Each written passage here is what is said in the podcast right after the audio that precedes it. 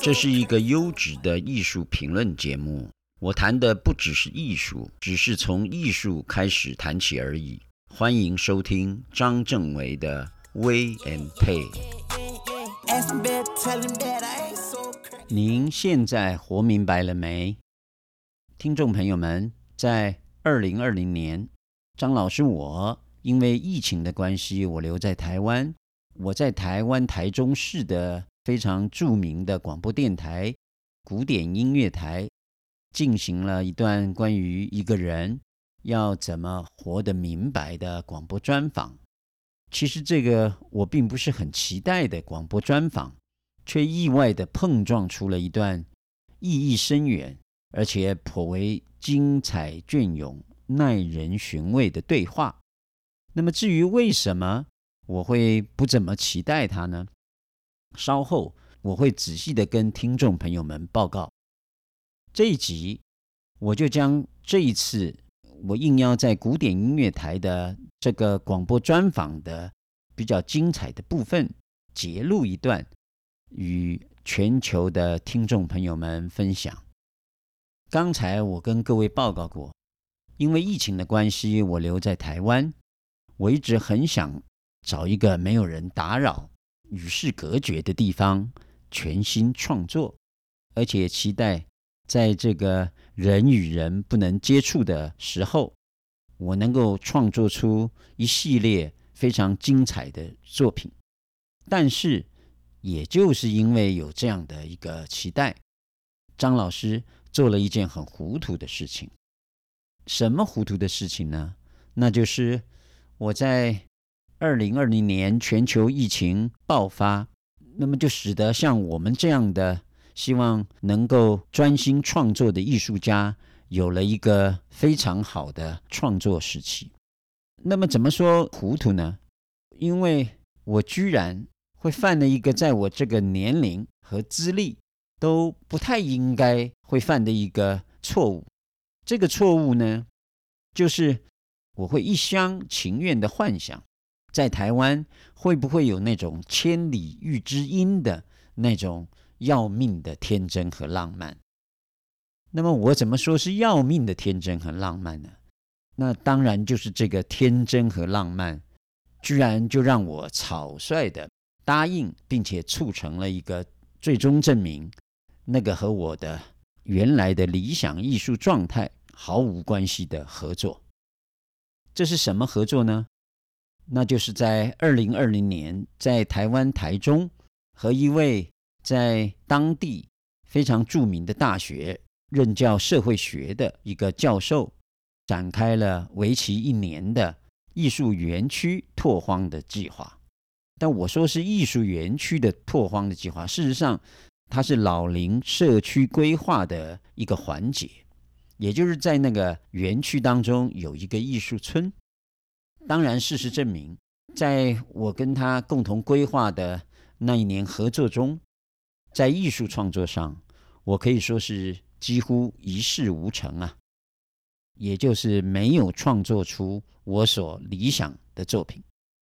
我每天除了会被那些如影随形的社交进行打扰之外，在身边还会有许多的他们自认为还颇有艺术天赋的社会学的教授们指教了许多。有关于艺术和人生的课题，听众朋友们，您懂的，这种交流是很辛苦的。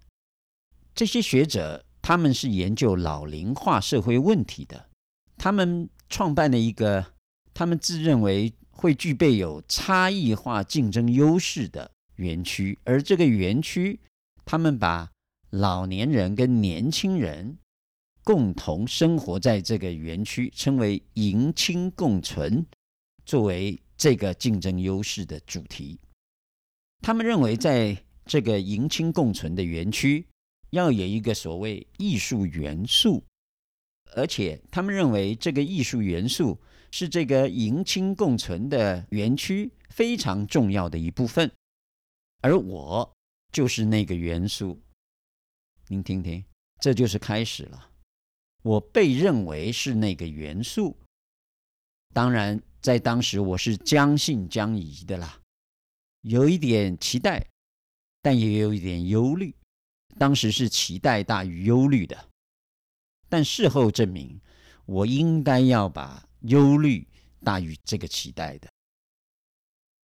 那么，这个艺术村的拓荒的计划，其实事实证明，自始至终都没有机会靠近我所定义的那个理想的艺术状态，也就是离群所居、不被打扰，创作出在这个疫情的期间精彩的作品的那个理想的艺术状态。那么，即使我是非常努力的想要想方设法，甚至是看能不能够歪打正着的，不小心和我想要的那个艺术状态能够有这么一点关联。不过，这种努力是非常辛苦的，甚至我可以说还有一点徒劳。所以，我便在不怎么乐意下。被那个园区主导的社会学的教授安排接受了台湾台中这个著名的广播电台古典音乐台的专访，他们并且很礼貌的要求，希望我能够谈一谈所谓创作力和年龄的关系，也希望主要看能不能够以我自身的艺术经历为脚本。来制播这一集的广播节目啊，听众朋友们，他们希望制播一集以创作力和年龄的关系的广播节目，而邀请我来谈一谈这个问题。这个主题乍听之下就跟艺术没关系了，所以我就不怎么乐意，也不很期待。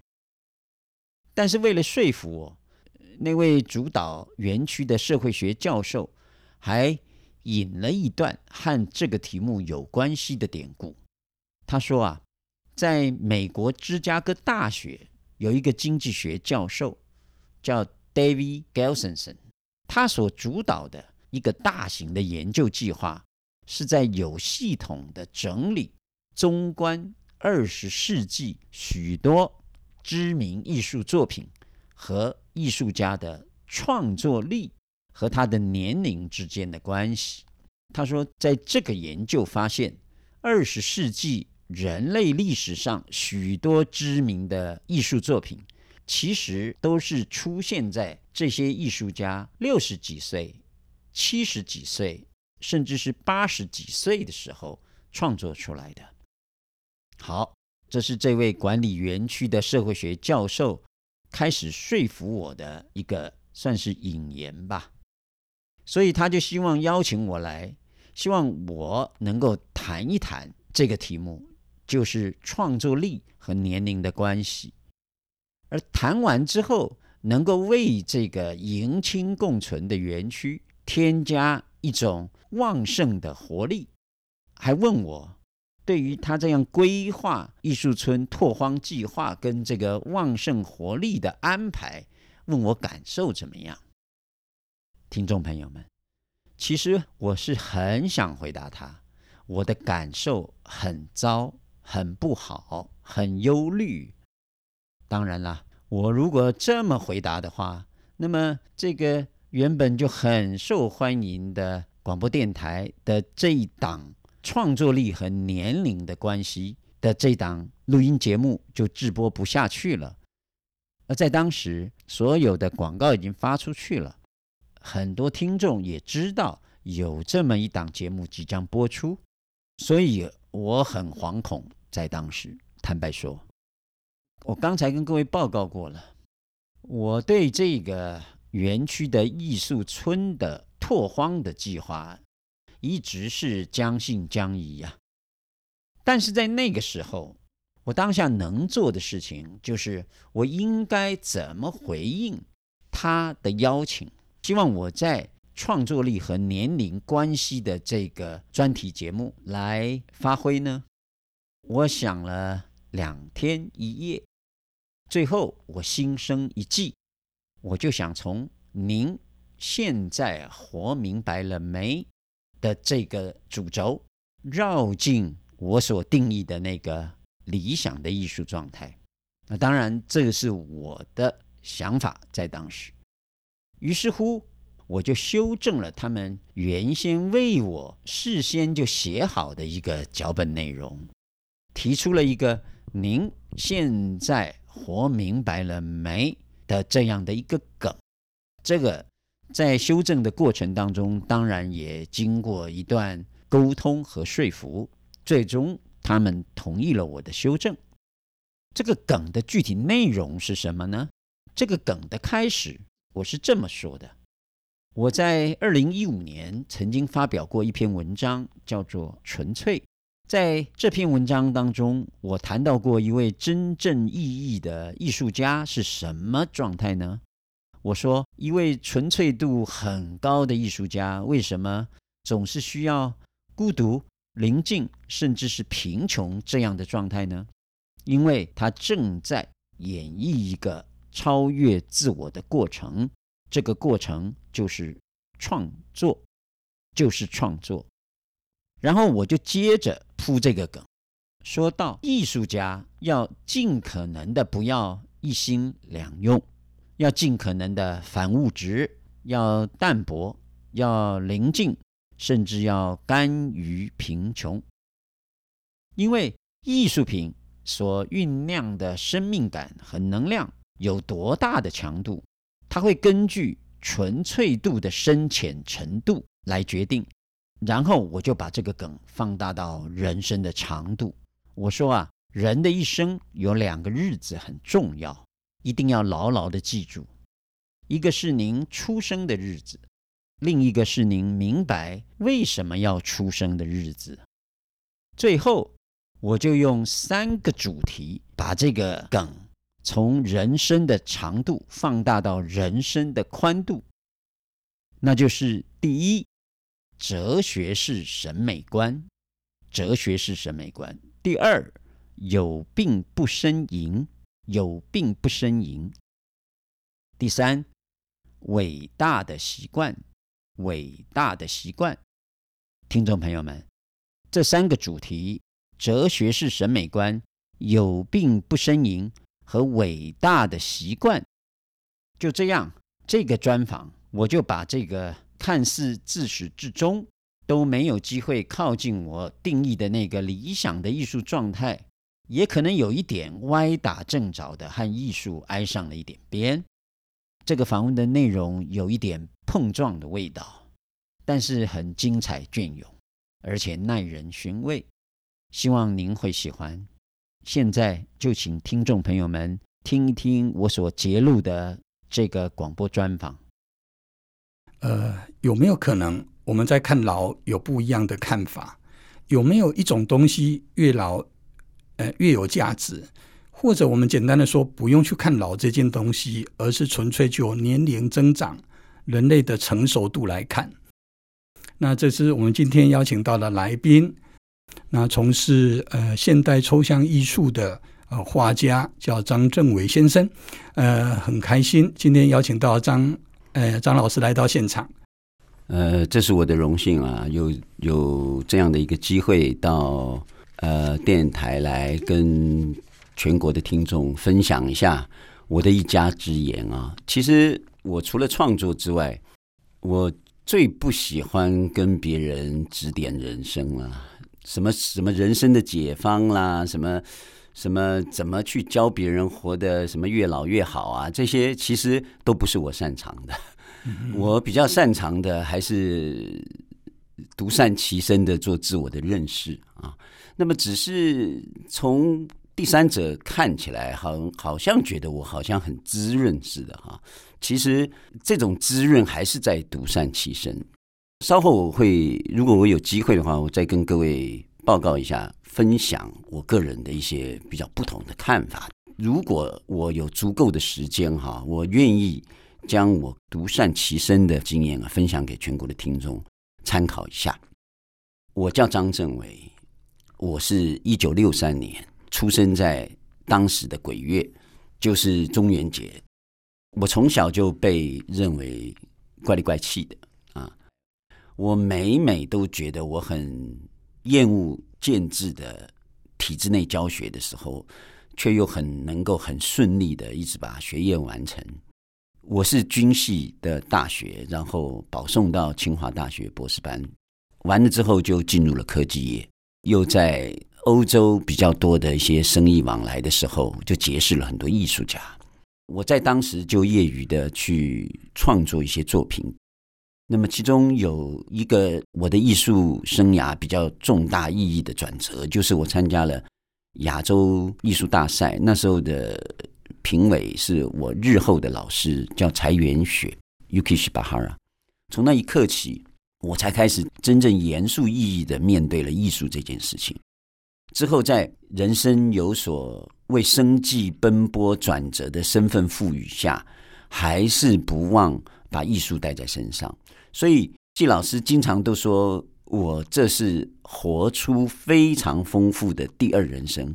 我就跟他讲，其实我的第一人生向来都只有艺术，第二人生才是这些一下子当工程师，一下子当总经理，一下子当投资人，那个才是第二人生，那是为了生计奔忙的。所以，我的第一人生是艺术。哎，谢谢张政伟老师。张政伟老师是一个非常特别的呃艺术家，他有很神奇的履历。那所以我们特别邀请了张老师，哎，来到节目现场，呃，让张老师说一下你对嗯驻村的感觉。好，谢谢。讲到驻村啊，这完全是一个误会跟意外。我是怎么怎么认识季金山老师这位好朋友呢？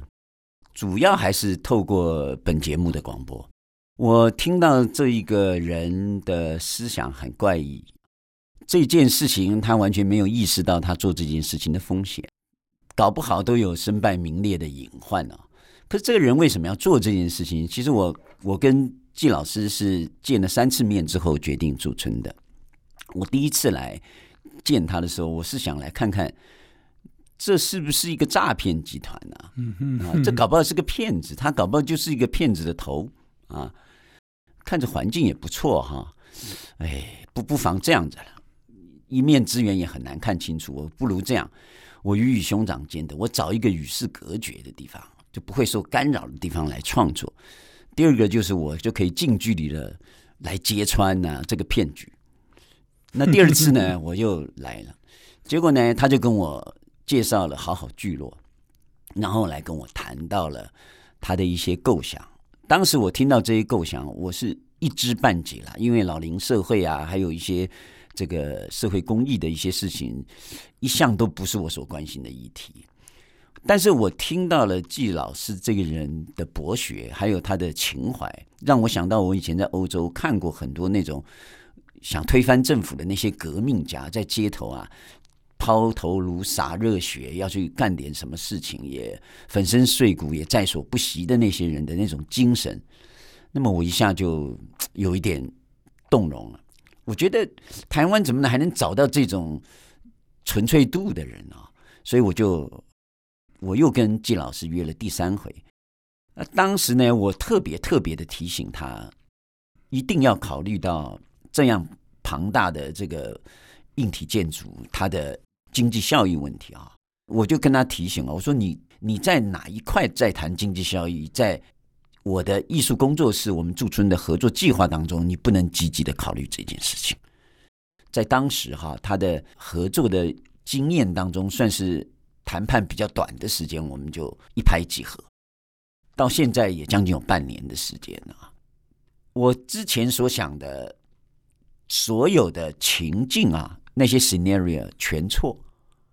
第一，季老师他不是骗子；第二，这也不是一个可以让我与世隔绝、好好画画的地方。两个都是错误判断。那么，首先我还是要回到我在艺术创作当中，我怎么不能够好好画画？这个完全要归咎于他刚才所讲的，他希望我带来的活力。糟了。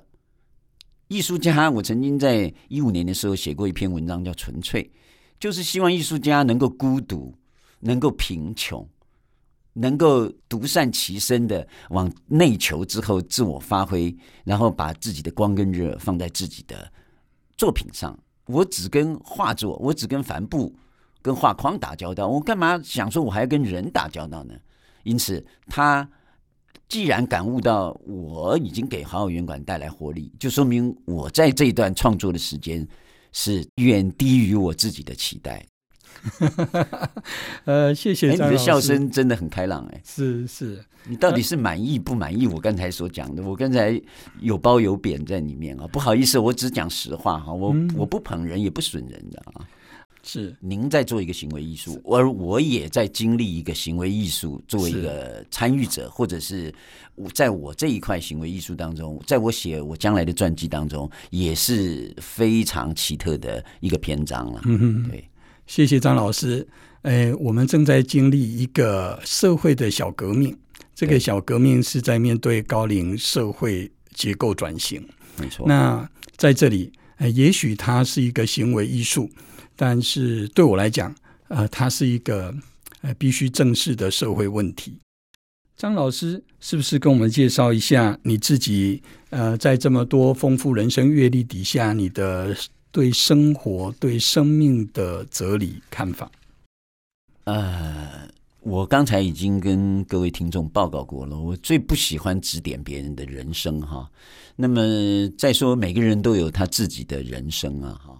我对我自己的人生的解读都解读不过来了，我怎么去解读别人的？我在这里要分享的，倒不是要指点什么人生，我还是要从艺术的角度啊。来提到我对我自己人生的感悟了。人的一生的意义啊，其实都在两个字：体验。其实就是体验，包括我们的身体啊，我们的躯壳就是一个体验的载具而已。那么人生是什么？人生它就是一段的体验期啊。你有青年的体验期，你有中年的体验期，跟晚年的体验期。啊，因为我自己也投资这个某些这个人工智慧跟游戏的产业啊，所以我们在谈这件事情，我特别哈用 UX 来形容，就是 user experience，就是使用者体验来来说。我们人本身啊，我常都说，人就是一个神工智慧，就是神所做的工艺产品，而我们现在所做的人工智慧，就是那些 machine。那 machine 我们给它做 machine learning。就机器的学习，让它模仿人，那么人就在模仿神。上帝所给我们，那我讲的上帝是加引号的，并不一定讲基督教的上帝啊。那个上灵啊，给我们的这个躯壳，只允许我们在这个体验期当中做非常有限的体验。那我觉得人生最重要的意义，就是要体会这一件事情，就是你在某时某刻。出生之后，谁是你的爹娘？谁是你的亲朋好友？你发生了什么事？你在职场上遇到什么人？你的喜怒哀乐、悲欢离合，都是你在这个体验期当中要经过的事情。所以不需要去埋怨他，要欢喜的去接受他，就完成这段体验期才对。那么，我对于我自身的体验期的理解啊。我曾经在一个画册里面有讲过这么一句话，我说人的一生啊，有两个日子是很重要的。第一个就是你真正出生的日子，第二个就是你明白你为什么要出生的日子。那么我常跟别人说，因为第一个日子你不能决定，第二个日子呢，其实你也不能决定。它有一种机缘在，时间到你会决定，可是你要有准备决定的习惯。因此，当你明白你为什么要出生的时候，你对于这段体验期所赋予你的意义就会很清楚。因此，那时候你每天早上起床，左脚右脚怎么迈，看到什么人该用什么表情，该说什么话，你都会很清楚。这个就是什么？这个就是属于真正的自律的精神。这种自律放在一个人身上是非常非常重要的。那么，当我听到了。季老师跟我分享，事实上是在教我很多社会科学上面关于这个老龄社会的一些问题的时候，我一直把我刚才跟各位听众报告的这样的一个想法，一直想往里面靠。我从季老师身上所学到的很多社会科学的知识，可不可以让我的体验期显得体验的更好？可是我还是失败了，到最后反倒是我拿我的这个体验理论来分享给季老师，他希望我把这些事情能够应用在他的社会科学上面。所以，如果我有足够的时间，我愿意深谈一下所谓哲学式审美观。是怎么发想出来的？你看，我审美观是跟艺术有关系，可是哲学是又跟人文有关系。如果我有机会，我就愿意多谈谈这一部分。呃，今天既然来到节目现场，诶，要不要请张老师说说你对美学、对审美的看法？我是这样啊，季老师啊，我讲哈、啊，对美的看法哈、啊，可能一年的节目时间给我用都不够啦。是，所以我今天跟各位听众报告，我今天要谈的真不是美学。是我的美学思维。如果后面两个思维拿掉的话，那等于我在上课。那请各位去听我的节目的，我的 podcast 的节目，而不用在古典音乐网这边听，因为我们这是一个公益型的节目。所以我我谈到的是美学思维。那么为什么谈美学思维较好呢？因为美学思维它可以延伸出来的更广泛的生活议题。如果纯美学啊，那它就可能会呃深入到比较专业的领域。在全国的听众当中，不一定每个人都很专业，是。可是大家可能对艺术、对美学的的认识都有以及他的需求想法，是是是是，他都有他的想法，甚至有他的臆测。所以你这么说，就可以让你自己充分的说说你的一家之言。是我谈的这些一家之言，真的是一家之言，那是我个人的想法。不过，从以前到现在，我往往觉得，当我把这个一家之言的个人想法讲出来，他们都自己会去延伸他们各自的意义，那可能都比我一家之言的本身更精彩的多得多啊。好，那我谈到我的艺术思维，其实哈，以今天此时此地我来谈这个东西，我愿意讲三个重点。第一个重点，就其实我并不是那种呃无病呻吟的艺术家。我在做艺术的同时，我的脑袋是在思考。当然，思考的事情不一定是柴米柴米油盐酱醋茶的物质问题，还有很多人生当中的象征性交换。什么叫象征性交换？它就是跟物质交换是相对的。呃，我最早先开始的艺术创作动机，往往是在于人生的一些体悟，比如说生活当中的喜怒哀乐。悲欢离合，这些都会拉进到我的创作主题当中，形成一种主体。那么我们在创作的过程当中，我又担心呢，我会不会太自我了？就是说我个人的生活体验啊，它被受众，它被我的欣赏者，被艺术评论家，能不能像我这样的体验被共鸣到？所以我在早年的时候，赵无极老师。就是留发艺术家赵无极老师，他对我的艺术启发很重的哈。他当时就有了几幅作品，那深深深的打动了我啊。他在寻求这个共鸣的过程当中，我觉得他非常的洒脱。那怎么洒脱呢？各位听众听听看，他画一幅画，他不给主题。在我们抽象表现主义叫抒情抽象的领域里面啊，我们并不是画我们看到的东西，我们是画我们感受到的东西。可是感受，这又是见仁见智。那么，如果一个艺术家将自己的感受赋予在这个作品上面，形成一种一种内容的时候，一定要考虑到他往墙上一挂的时候，成千上百个观赏者看到这个作品的情绪映射是什么。如果你这个时候把主题给定死了，会不会限制他的这种映射？因此，我们在画我们感受到的东西。而不是在画我们看到的东西的时候，我就不得不跟听众们分享。其实我们人看到的东西很多是基于惯性视觉经验，就是你有时候对美这件事情的审定啊，是取决于你曾经看过的东西，你才有能力去判定它是美还是不美。当你没看过的东西的时候，你没有办法去判，没有那个能力去判定它的美与不美。那么我们叫做惯性视觉经验，所以我以前就常常讲，我们要超越我们的惯性视觉经验。我什么时候解释到这件事呢？我在解释怎么去欣赏我的作品的时候，我都会这么解释。我再回来讲到人生体悟的主题放在我的作品这件事情上面，呃，自古以来就有这么一句话说“文以载道”嘛。所以我呢，那时候就在想，画什么好呢？什么体悟？体悟本身也有方向性啊，它有指向性。那我们人是一个最重要的主体，我们就把人的人生体悟放进来。因此，我就产生了所谓哲学式审美观。我的我在前期有一一批作品，主要都是在谈人生体悟的主体怎么放进我的作品当中，以我感受到，而不是仅仅是我看到的东西。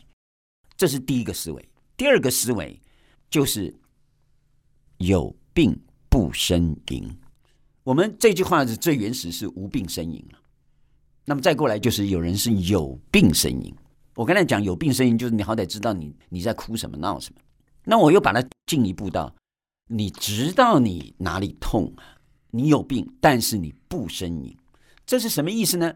这是人性当中非常尊贵的勇气。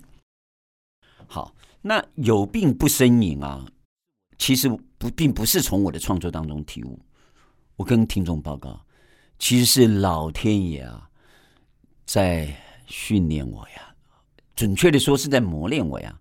哎，一个艺术家，他应该不要讲应该了哈。自古以来也没有艺术家应该被供养、被包养起来，然后这个没有任何负担的可以创作。可是自古以来，每个艺术家啊，他都非常的坎坷。尤其我们所知道的很多的这个艺术家，大多数啦，不是每个啦啊。那我的什么情况呢？我就是反正就不能让我创作了。就张政委，你别当艺术家，你不要画画了。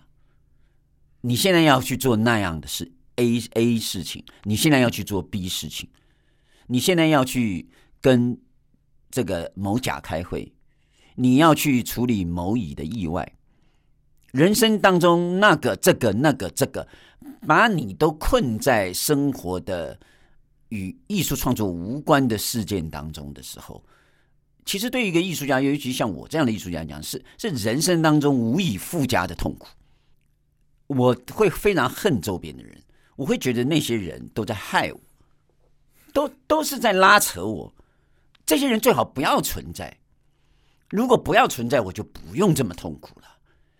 那我又不敢表达出来，我就憋憋着。赶紧的，赶紧的把他们处理掉。所以我非常心不在焉的去敷衍他们的困难，因为我的存在对他们重要嘛。可他们的存在对我却是包袱，我痛苦啊，我难过呀。可是我每每呢，最能疏解这种痛苦的，还是在处理他们的的那种事情的缝隙当中，用一个别人都在睡觉的时间，钻到我的画室，画一张非常小的画。这样会让我对他们的那些恨跟埋怨疏解的干干净净。隔一天，我又再有新的能量来去敷衍他们，跟这个应付他们。可是，各位听众，我跟您报告一下，非常非常奇妙的是，每次这样刺激我一下之后，我的作品的风格，我自己很清楚，就往上上升的一个境界。好，这回到主题了，有病不呻吟。就是为了提升，有病不呻吟，就是为了提升。好，那么第三个呢，更有意思了，叫做伟大的习惯。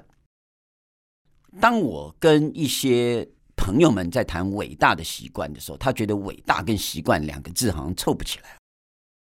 那么伟大这两个字啊，它对应的就是平庸。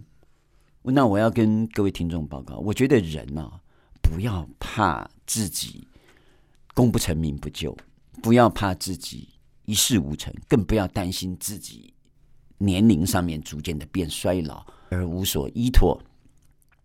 其实我们人在平庸这件事情上面，它就是一个念头。我刚才跟各位报告过，我们人生的体验期当中，每一个人都是非常非常尊贵的，你都有一个上天要你体验的核心体验在的。请教一下听众朋友，全国的听众朋友，你想想，上天目前给你的核心体验是什么？这个核心体验才是你活在这个人世间最重要的事情。它是什么？我们在讲平庸这件事情的时候，如果你把它定位的起点放的平庸这样的低度哈，不是高度的时候，那么也就是说，当你定了一个人生，你对于核心体验这个使命感哈，有的通俗一点讲，就是使命感的高度放上去的时候，其实那就是伟大。那我要讲习惯这个字，就说，请您在做每一件事情，乃至于在思考每一个念头的时候，都要养成不平庸的习惯，都要养成伟大的习惯。听众们，你一定要相信我，当你养成这个习惯的时候，你的眼神都会不一样，你的气质都会不一样，你的气场都会不一样，你的运气都会不一样。你的神采，你身边的人也会因为你的不一样而不一样。所以，一个定调在有伟大习惯的这样的一个目标，去体验你的人生的这样的一个核心体验，就是我真正要表达的伟大的习惯。所以，伟大的习惯是什么？它就是我对于人生体验当中的一个 tool，一个工具。跟各位报告，它不是目标，它是工具。我利用经常提醒我自己要伟大的这样的习惯去行立坐卧，这个就是我所谓的伟大的习惯。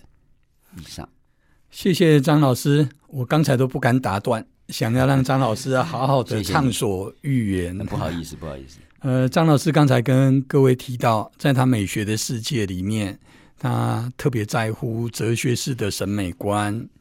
有病不呻吟，伟大的习惯是，诶，都大概跟我们一般人的想象不太一样。比如说，我们要说从小要养成谦虚的习惯，然后有病呻吟的时候，诶，大家也觉得这个时候容易引起大家同理的反应。但是张老师告诉我们的是，呃，有病不呻吟，有病不呻吟，要有伟大的习惯。我想这一集。呃，应该可以提供听众朋友在工作之外，能够有机会去常常想想这一生是来做什么的，是，然后找到心中最能够感动你的那个点，也许是最软的点，也许是你最在乎、最专注的点，然后你好好的学习，好好的行动，然后让你的生命不一样。那这个呢，是可以对拒对峙很多委屈跟烦恼的。所以，人的伟大不是因为你伟大，人的伟大是你吞了多少委屈，你的伟大是因为你克服了多少烦恼。我想，嗯，今天张老师给大家一个，诶，来自画家很不一样的体验。